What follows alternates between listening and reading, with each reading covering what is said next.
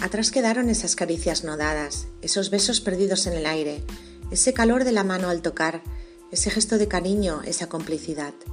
Como un huracán llegaron vientos fuertes, corrientes sin sentido que azotaban las puertas de mi alma y cerraban a portazos las ventanas de mi corazón.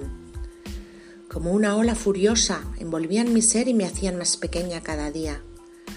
Como la corriente del río, bajaba con fuerza y arrasaba todos los pedazos del camino la ilusión, el amor, la admiración, todo al vacío.